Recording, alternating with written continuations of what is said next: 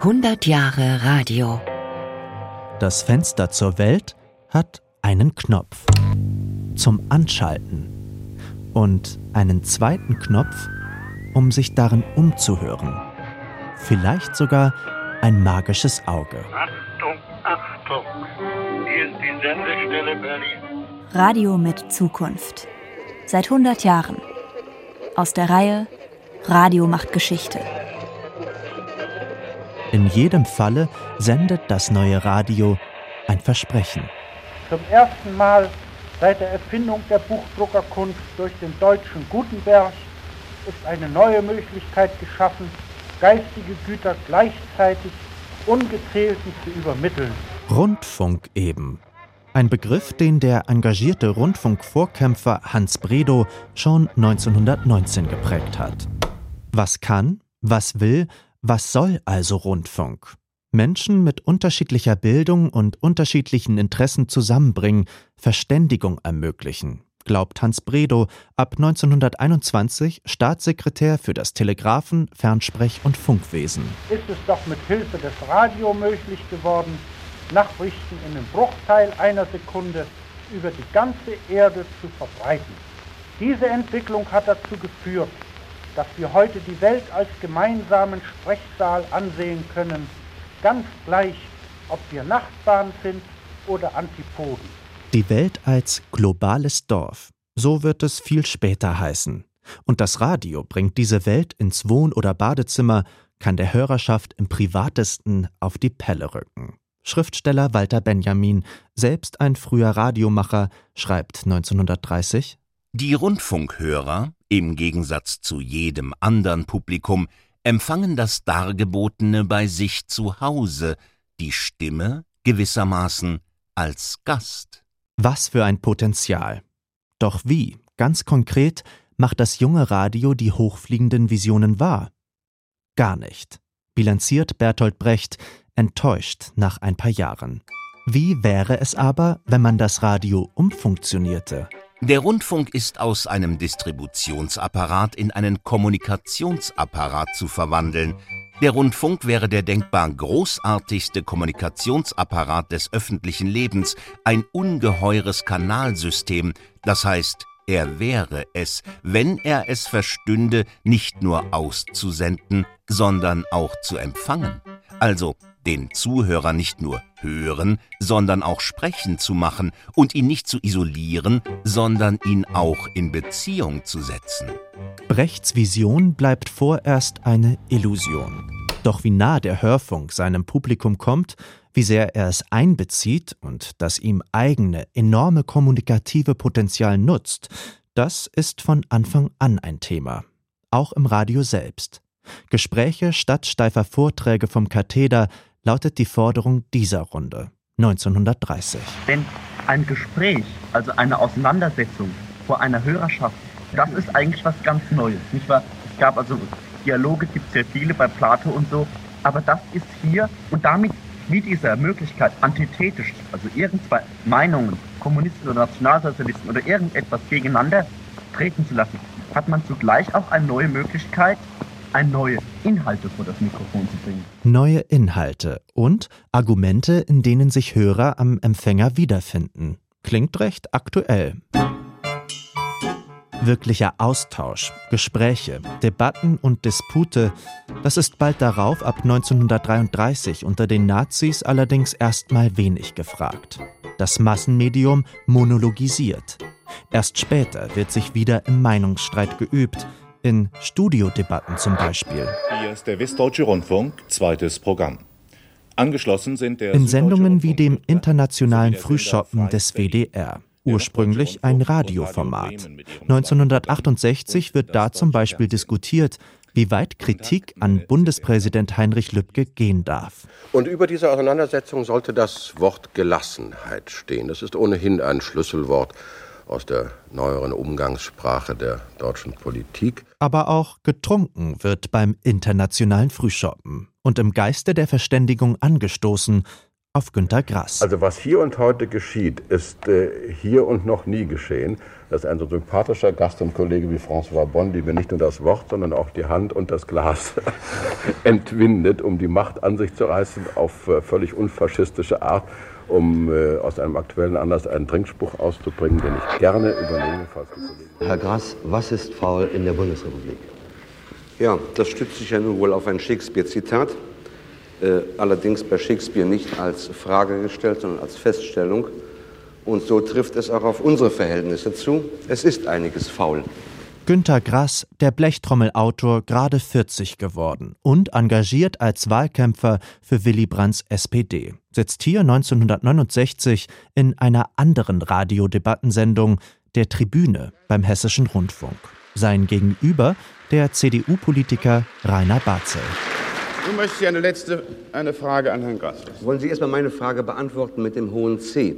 Ich habe die Frage eine, mit nein, dem C nein, beantwortet, Herr. Meine, die Frage, Frage lautet, habe ich meine Frage lautete, ich habe ob sie vielleicht irgendeine nicht so Partei, beantwortet, wie Sie hören wollten, aber Ihnen irgendeine meine Antwort Partei, gegeben, Herr Grass.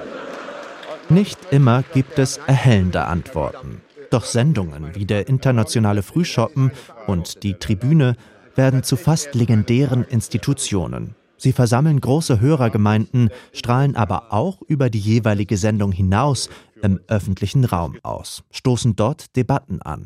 Später kommen auch Hörer und Hörerinnen selbst zu Wort, bei Diskussionen mit Publikumsbeteiligung, bei Veranstaltungen dort, wo die Menschen leben, wo sie ihr Radio und die Macher dahinter erleben können, in echt, in gläsernen Studios und Ü-Wagen. Wir möchten also, das nochmal ganz kurz zusammengefasst, den Dialog mit dem Hörer zusammen wollen wir verstärken und deshalb möchten wir in dieser Form fortfahren. Vielleicht gelingt uns das nächste Mal das noch etwas mehr, denn wir müssen uns ja alle etwas dran gewöhnen.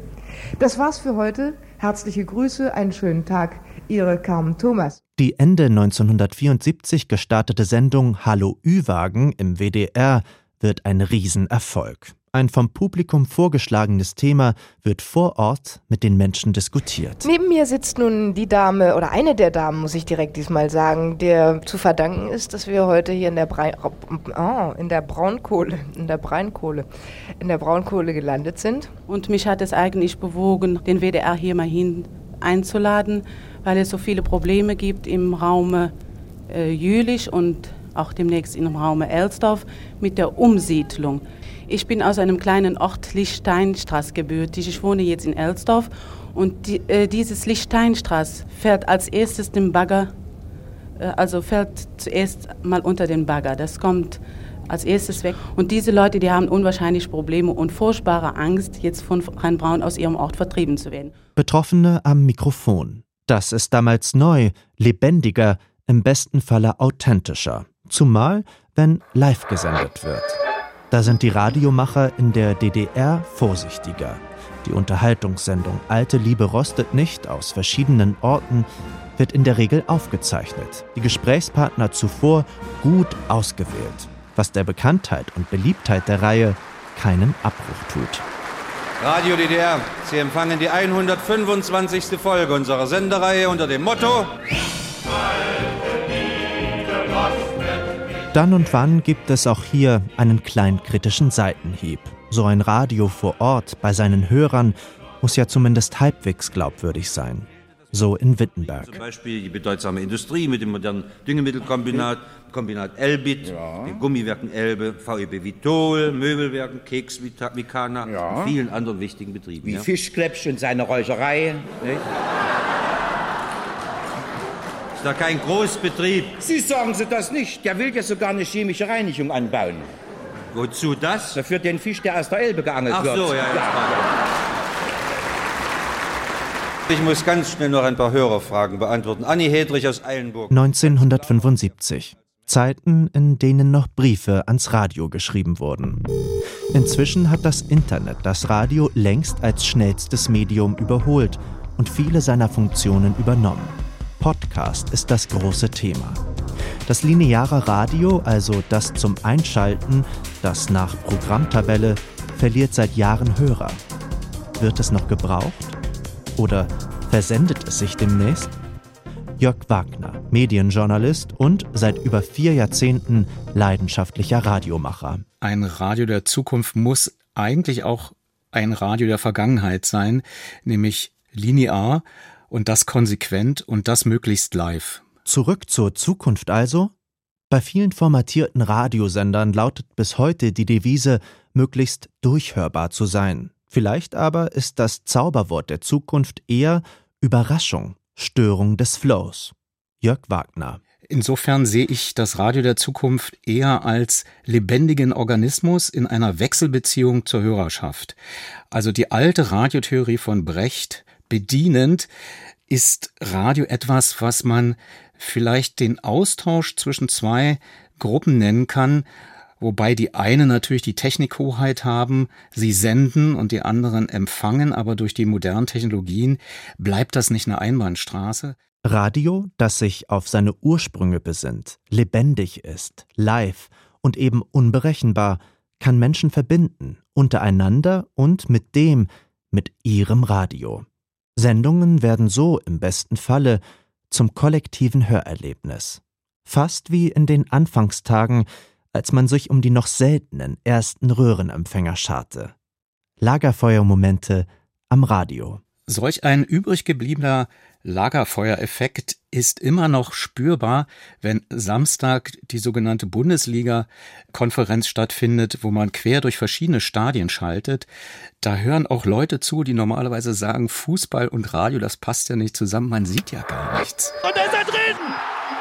1 zu 0 für Bayer Leverkusen. Freistoßtor von Michael Ballack. Und jetzt rechnen wir mal Bayer Leverkusen. Aber durch die Kunst der Reportage, die völlig zurückentwickelt ist mittlerweile, aber hier noch bewahrt wurde, schafft man es, das, was man Kino im Kopf nennt. Und wenn man das wieder reaktivieren könnte, diese Bedeutung der alten klassischen Radiogenres, wie die Reportage, dann ist mir um das Radio nicht bange.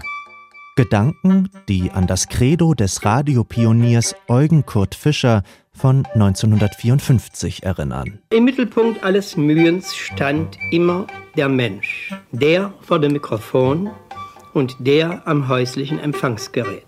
Die Aufgabe aber war, eine lebendige Beziehung zwischen beiden zu schaffen. Das konnte nicht immer gelingen. Der Rundfunk hat ja so viele Aufgaben nebeneinander zu lösen.